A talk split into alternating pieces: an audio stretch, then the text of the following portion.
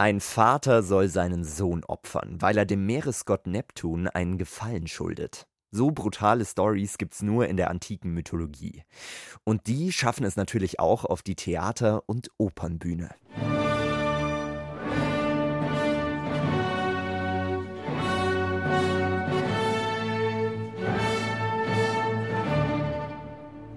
Hi Leute, ich bin Gino und heute nehme ich euch bei Anruf in der Oper mit in die Welt von Mozarts Idomeneo. Diese Oper wurde 1781 im alten Münchner Cuvier-Theater uraufgeführt und kommt jetzt bei den Münchner Opernfestspielen in einer Neuinszenierung auf die Bühne im Prinzregententheater. Gleich rufen wir Leute aus der Produktion wieder für ein paar Hintergrundinfos an, aber zuerst schauen wir uns nochmal an, worum es bei Idomeneo von Wolfgang Amadeus Mozart überhaupt geht.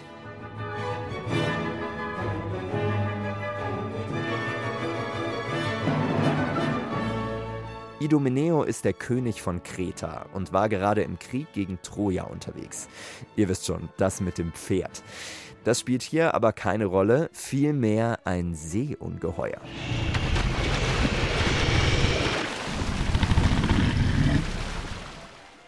Aber dazu gleich mehr. Idomeneo will nach Krieg und Meeresstürmen zurück in seine Heimat Kreta. Damit das hinhaut, verspricht er dem Meeresgott Neptun, das erste Lebewesen zu opfern, das ihm an Land begegnen wird. Leider ist das aber sein eigener Sohn Idamante und damit geht das ganze Drama erst so richtig los. Idomeneo zögert die Entscheidung ein bisschen raus, Neptun wird aber ungeduldig und hetzt ein Seeungeheuer auf die Insel Kreta, das Angst und Schrecken verbreitet. Das macht wiederum das Volk ziemlich sauer auf Idomeneo. Eine gute Love Story darf natürlich auch nicht fehlen. Idomeneos Sohn Idamante muss sich nämlich zwischen zwei Prinzessinnen entscheiden. Ilia aus Troja, also aus dem feindlichen Lager, und Elektra von der Insel Argos. Wie das Ganze ausgeht, verrate ich euch jetzt mal noch nicht. Das findet ihr am besten selbst im Livestream oder in der Oper raus. Und bei der klingeln wir jetzt durch. Genauer gesagt erstmal bei unserem guten Freund Toni Fuchs in der Pforte. Bayerische Staatsoper Fuchs, guten Tag. Ja, Toni, hier ist der Gino. Wie geht's dir denn mitten in den Opernfestspielen? Oh, jetzt Gino, bei uns geht's drunter und drüber, aber mir geht's gut. Ich liebe das Chaos und finde es immer wieder schön, dazwischen drin mitbeteiligt, überall an vielen Punkten zu sein, damit wir das Schiff irgendwie durch den Sturm bringen. Kapitän Toni, so, so. Wie viele Festspiele hast du denn schon mitgemacht? Also das sind jetzt aktuell meine 24. Ach krass. Und äh, seit wann bist du dann Pförtner bei der Oper? Also ich war nicht immer Pförtner. Ich bin schon hier seit äh, 17. Juni 1997, komme eigentlich aus dem Bühnentechnikbereich. Mhm und war dann auch schon beim Bayerischen Staatsballett am Platzl am Empfang tätig von 2009 bis 2014 und da wo ich jetzt bin, bin ich seit 2014 aktuell und ich hoffe, ich bleibe fit und es geht noch eine Zeit lang so weiter. Du, das hoffe ich auch, du Urgestein. ich rufe dich heute wegen dem Idomeneo an. Wen kannst du mir denn da heute ans Telefon holen? Also ich würde dir mal die Katharina von Bülow vorschlagen. Die ist beim Idomeneo unsere Regieassistentin ich sag mal, bleib einfach mal in der Leitung und wir versuchen es. Cool. Danke dir, Toni. Wenn ich ehrlich bin, kann ich mir unter dem Job einer Regieassistentin noch nicht so viel vorstellen. Klar, Katharina arbeitet wahrscheinlich irgendwie mit dem Regisseur zusammen. Das ist bei dieser Inszenierung übrigens Antu Romero Nunes, der schon zweimal an der Bayerischen Staatsoper Regie geführt hat. Mal sehen, welche Aufgaben Katharina bei ihm so übernimmt. Hallo Gino. Hi Katharina, ich freue mich sehr, dass du Zeit für mich gefunden hast. Ich kann mir vorstellen, dass du als Regieassistentin nicht immer so viel Zeit hast. Du hast bestimmt alle Hände voll zu tun. Ja, äh, das stimmt tatsächlich. Wir haben relativ lange Tage immer. Also heute haben wir aber ein bisschen kürzeren Tag, weil jetzt so langsam die musikalische Abteilung dazu kommt. Aber ansonsten haben wir schon so Tage, die gehen von 10 bis 10 oder manchmal auch noch länger macht total Spaß gleichzeitig. Also jetzt sind wir gerade in den letzten Bühnenproben und stehen kurz vor der Klavierhauptprobe. Wie der Name ja sagt, ist es die letzte Probe, die vom Klavier begleitet wird, bevor dann das Orchester dazu kommt. Und das ist auch die letzte Probe, in der der Regisseur noch unterbrechen darf oder was sagen darf. Und Hauptprobe heißt aber auch, dass wir da mal alles in Originalzuständen sehen. Also Originalkostüm und Maske, alle Verwandlungen und so weiter. Was sind denn genau deine Aufgaben als Regieassistentin? Eine der wichtigsten Aufgaben während der Proben ist es, Abläufe herzustellen und zu gewährleisten auf ganz vielen verschiedenen Ebenen. Also man ist so ein ziemlicher Knotenpunkt, weil man direkt neben dem Regisseur sitzt und der einem die Wünsche sagt und man muss die dann weiter ins Haus tragen. Jetzt mal angenommen, du darfst selber inszenieren. Was wäre dann eine Traumoper, die du auf jeden Fall auf die Bühne bringen würdest? Das ist so eine schwierige Frage. Ich würde fast sagen, ich kann mich mit allen anfreunden, was man einem vorsetzt. Also ich funktioniere auch nicht so, dass ich sage, ich habe irgendwelche Lieblingsstücke. Irgendwie wird für mich immer das Stück zum Lieblingsstück, woran ich gerade arbeite. Also ich gehe dann immer abends nach Hause, wenn wir so sechs, sieben Stunden lang Musik gerade ausgesetzt waren, dann hat man immer irgendeinen Ohrwurm zu Hause. Und dann wird es immer das Lieblingsstück in der Zeit der Proben. Wie sieht es denn da bei Idomeneo aus? Was ist da so ein Ohrwurm oder Lieblingsstück von dir? Ein Lieblingsstück ist, würde ich sagen, das Rondo von Ida Mante im zweiten Akt. Das mag ich sehr gerne.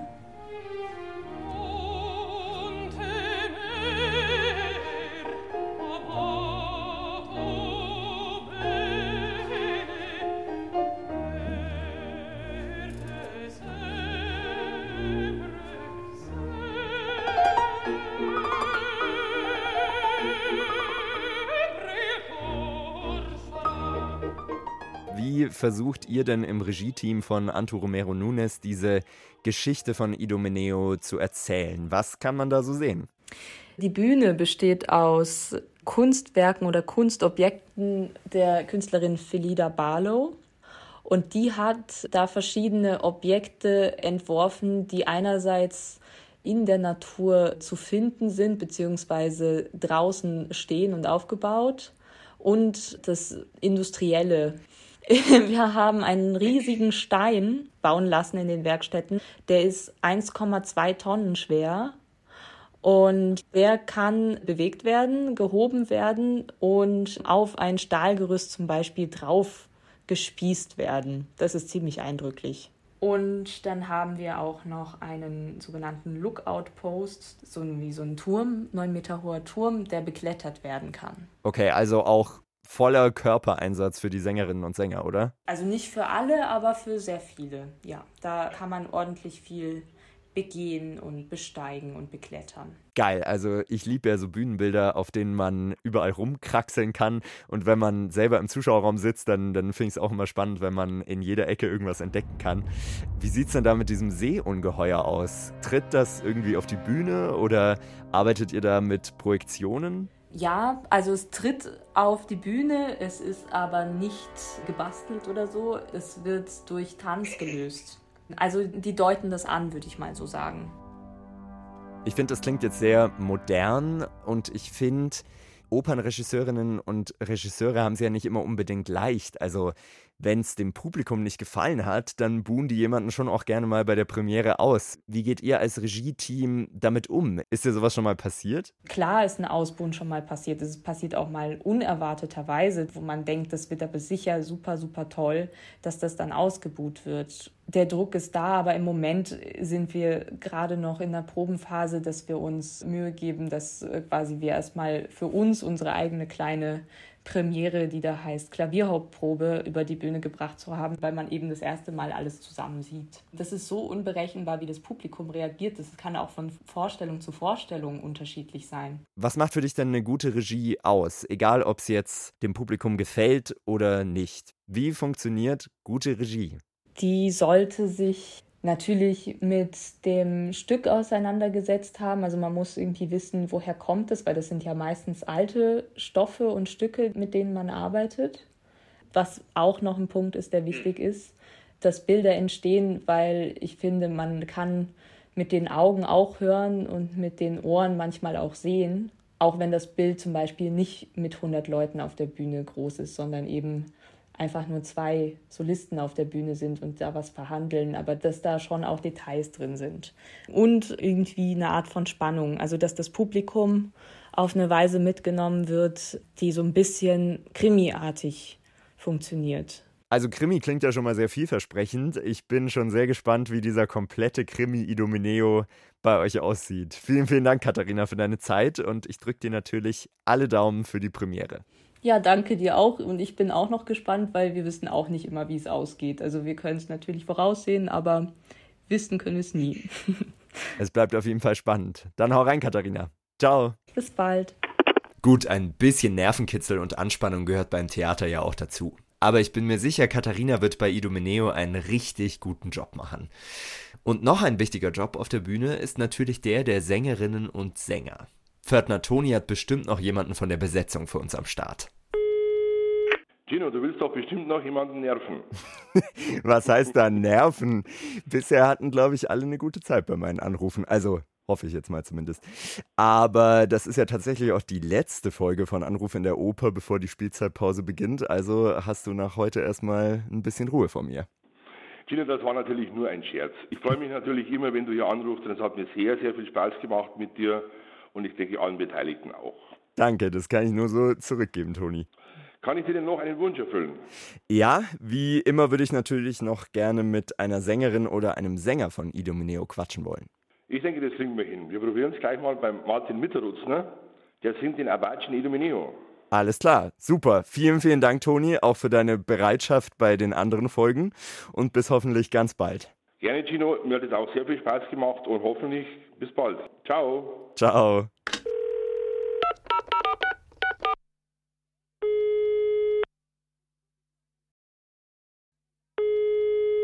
Ja, Gino, hi. Bist du's? Hi Martin, ja, ich bin da. Schön, dich am Telefon zu haben. Ja, freut mich. Wo erwische ich dich denn gerade? Ich bin gerade hier im Prinzregententheater. In ungefähr 50 Minuten geht die Bühnen- und Orchesterprobe los und ja, bin gerade dabei, mich vorzubereiten. Das heißt, vorzubereiten, was musst du machen, damit du jetzt gleich proben kannst? Ich darf die schöne Rolle des Arpace singen und ja, weil das doch recht schwierige Arien sind mit viel Koloraturen, muss man ständig beim Üben bleiben. Also üben, dass einfach die Stimme schön geläufig ist und ja, sie läuft wie geschmiert. Koloraturen heißt, wenn du es jetzt jemandem erklären würdest, der nicht so viel mit der Oper am Hut hat, was sind genau Koloraturen in deinen eigenen Worten?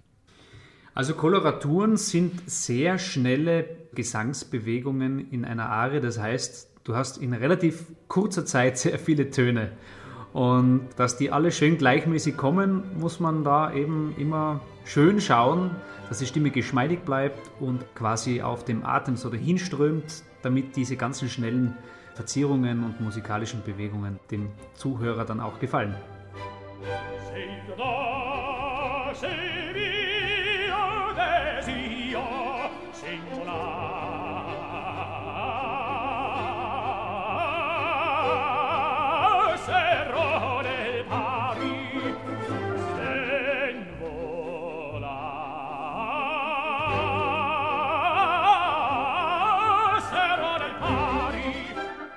Jetzt würde mich mal interessieren, wie du dich genau aufwärmst. Hast du eine bestimmte Lieblingsaufwärmübung, die du immer machst? Ah, ich habe ganz viele. Also ich glaube, wie jeder Sänger hat man ein großes Repertoire an Aufwärmübungen. Zum Beispiel eine ganz einfache ist, wenn man einfach mit was schön lockerem, leichten anfängt und sich dann steigert. Okay, ich mach's mal nicht nach, das klingt bei dir auf jeden Fall besser. ähm, ich habe gelesen, dass du deine Ausbildung ja bei Brigitte Fassbender gemacht hast, also bei einer der bekanntesten deutschen Sängerinnen unserer Zeit. Gibt es denn eine Aufwärmübung von ihr, die du bis heute machst? Oh, da haben wir viel gemacht. Zum Beispiel eine war Ave Maria, Ave also aus Ave Maria von Schubert. Also wir haben alles Mögliche. Da war sie immer sehr kreativ, also gerade was man so zu singen hatte, hat sie einfach Phrasen aus einzelnen Arien genommen und daraus dann schöne Gesangsübungen gebastelt. Ist man denn als Sänger, würdest du sagen, irgendwann fertig? Oder machst du immer wieder Kurse, immer wieder Fortbildungen? Ist es einfach eine Maschine, die man immer wieder ölen muss und wo du auch selber immer Dinge neu entdeckst? Ja, leider muss ich sagen, weil ähm, die menschliche Stimme ist so wie der Körper halt auch ein Verschleißprodukt. Das heißt, man wird älter, äh, man wird gebrechlicher und so ist es mit der Stimme auch. Und damit es halt quasi dem Zuhörer aber nicht so auffällt, muss man schauen, dass man einfach wirklich stimmlich fit bleibt, unter Anführungszeichen. Sprich, eben die Stimme muss flexibel bleiben. Und da bedarf es schon sehr viel Proben, Üben, damit quasi das einfach schön geschmeidig bleibt, ja. Also ich finde, das klang gerade schon sehr geschmeidig, das kann ich dir schon mal sagen, von der anderen Seite vom Telefon. ja, schön, schön. Und wie gehst du mit so einem Druck als Sänger um? Weil ich hätte jetzt schon unglaublich Angst, auf die Bühne zu gehen. Große Szene, großes Opernhaus und dann habe ich einen Kloß im Hals oder es rutscht mir ein Kiekser raus. Wie gehst du mit diesem Druck um? Es hat bei uns jetzt unabhängig vom Singen alles mit Atmung zu tun. Also das merkt man wahrscheinlich selber, wenn man jetzt irgendwo gestresst ist, im Alltag, in der Schule oder wo man sich auch immer gerade befindet, dass man, wenn man mal ganz bewusst auf die Atmung schaut und, und in sich hineinspürt, man wird anfangen, schneller zu atmen. Man nennt es bei uns Sängern eine flache Atmung. Ja? Das heißt, man rutscht so nach oben, der Herzschlag wird schneller. Das ist so die typische Nervosität. Und der Sänger muss einfach immer schauen, dass er diese Nervosität quasi austrickst, indem der Atem einfach schön langsam, aber durchlässig bleibt und tief. Wir sagen immer eine tiefe Atmung, also dass man in den Bauch hinunteratmet. Und wenn man so einen Opernsänger, einen gestandenen anhört, das ist schon echt richtig laut. Und würde man diese ganze Lautstärke jetzt nur durch diese zwei kleinen winzigen Stimmbänder machen, dann wären die relativ schnell kaputt. Aber die Kraft kommt nicht von diesen Stimmbändern, sondern es kommt wirklich vom, vom freien und tiefen Atmen, das entspannt ist und je entspannter das ist, desto schöner klingt es auch draußen. Ich habe mich auch gleich ertappt gefühlt, als du das gesagt hast mit man muss in den Bauch atmen, habe ich auch gemerkt, oh, wenn ich so dir gespannt zuhöre, was du alles zu erzählen hast, dann atme ich auch eher oben und habe gleich mal einen Atmer in den Bauch gelassen. weil vor dem Mikro muss man natürlich auch mal gucken, dass die Stimme gut sitzt.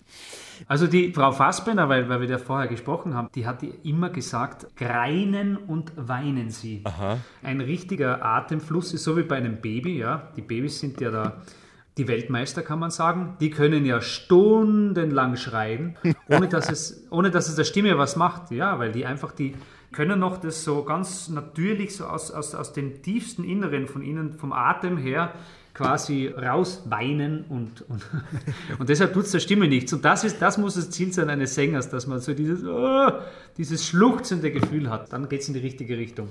Also lautet die Devise, wenn ich jetzt Sänger werden will, finde das innere Kind in dir. das ist immer gut. Das innere Kind bewahren ist das Wichtigste im Leben. Alles klar, schon gecheckt. Gut. Kommen wir mal zu Idomeneo. Man sagt ja auch oft bei Mozart ist irgendwie für jeden was dabei. Ist vielleicht auch der Grund, warum er so beliebt ist. Aber wie ist es für euch Sängerinnen und Sänger? Du hast vorher auch gemeint, das ist dann gar nicht so einfach zu singen. Was braucht es, um Mozart singen zu können? Also es braucht bei Mozart, und, und das macht es so schwierig, und ich glaube, deshalb gibt es auch nicht so wahnsinnig viele Mozart-Sänger, also richtige Mozart-Sänger. Es braucht eine unglaubliche Präzision. Es braucht feine Stimmen, weil er viele Arien komponiert hat, die einfach eine große Flexibilität der Stimme brauchen. Und er hat immer dieses, ich kann das jetzt nur so sagen, es ist immer so ätherisch, ja, so, so auf, auf einer Klangfläche dahinschwebend. Und wenn man da irgendwo, wenn da mal ein Ton dabei ist, der nicht so schön gesungen ist, der fällt bei Mozart einfach immer sofort raus. Ja. Und denkt man sich, oh, was war da? Das fällt bei anderen Komponisten nicht so auf. Und deshalb ist, glaube ich, Mozart auch einfach auch schwierig zu singen, aber wenn es eben gut nicht nur gesungen, sondern auch musiziert ist, weil das gilt nämlich für die Musiker im Orchester genau gleich, dann ist, glaube ich, wird dieser Zustand erreicht, der die, die Menschen auch heute, über 250 Jahre später, einfach immer noch so ja, in den Bann zieht. Kommen wir mal zu deiner Rolle, zu Arbace, also dem Hohepriester auf Kreta. Der ist ja auch der Berater vom kretischen König Idomeneo. Was würdest du sagen, ist das für ein Typ? Der Abace ist ein grundsolider, extrem loyaler Berater, von Idomeneo. Ich würde sagen, es ist seine rechte Hand, sein Attaché. Neudeutsch würde man sagen, Best Buddy. Ja, mit dem er quasi alles bespricht. Wenn wir jetzt mal aufs Ende von Idomeneo gucken, dann kann ich jetzt noch nicht so viel verraten, aber man kann zumindest mal verraten, dass ein Orakel am Ende zum Volk spricht und bestimmte Leute aus einer unangenehmen Situation befreit. In welchen Situationen in deinem Leben würdest du dir denn manchmal so ein Orakel wünschen? Das würde man sich oft wünschen und oft in Situationen, wenn man einfach merkt, boah, ich spüre jetzt so einen Unfrieden in mir oder ich bin jetzt so unruhig, ich bin gestresst dann versuche ich in mich zu gehen und die Situation zu analysieren. Denke ich mir, warum bin ich eigentlich gestresst? Was ist das, was mir quasi keine Ruhe lässt? Und ja, das sind dann die Situationen, wo man dann wieder runterkommt und wo dann lustigerweise oft Antworten auf Fragen kommen, die man hat. Obwohl das jetzt niemand, kein Orakel kommt und das zu einem spricht, aber da denke ich mir einfach, das ist so die Stimme in einem selbst und für mich ist es einfach Gott, der dann zu einem sagt, mach es doch so oder so. Und also das ist mein Orakel. Das ist doch ein gutes Schlusswort. Ja, hey, dann wünsche ich dir auf jeden Fall, dass du deine innere Ruhe behältst beim Idomeneo und dass du als Abace die Bühne rockst. Ich freue mich schon, dich zu sehen. Und ich sage vielen Dank, dass ich mit dir quatschen durfte, Martin. Ja, gern. Hat mich sehr gefreut, Chino. Dann drücke ich dir die Daumen. Alles Gute. Alles Gute, Chino. Und wie man bei uns in Tirol sagt, Vierti. Ja, Vierti, Martin. Mach's gut. Servus. Ciao ein waschechter Tiroler, der Martin Mitterutzner. Wenn ihr ihn live bei Idomeneo von Mozart erleben wollt, dann klickt euch einfach rein unter staatsoper.tv. Am 24. Juli findet der Livestream statt in der Inszenierung von Antu Romero Nunes und das Bayerische Staatsorchester dirigiert diesmal Konstantinos Karidis. Ab dem 26. Juli steht der Stream dann wieder 30 Tage lang kostenlos für euch im Netz. Leider sind alle Vorstellungen im Prinzregententheater schon ausverkauft, aber vielleicht habt ihr ja an der Abendkasse bei den Restkarten Glück. Und das war's erstmal mit Anruf in der Oper. Die Bayerische Staatsoper geht, wie gesagt, in die Sommerpause und dieser Podcast damit auch. Es hat mich sehr gefreut, dass ihr mit am Start wart und mit mir hinter die Kulissen der Bayerischen Staatsoper geguckt habt.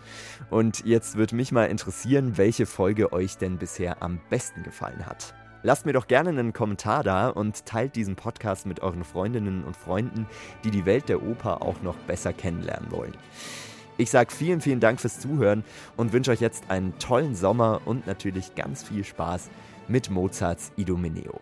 Ciao, ciao, euer Gino.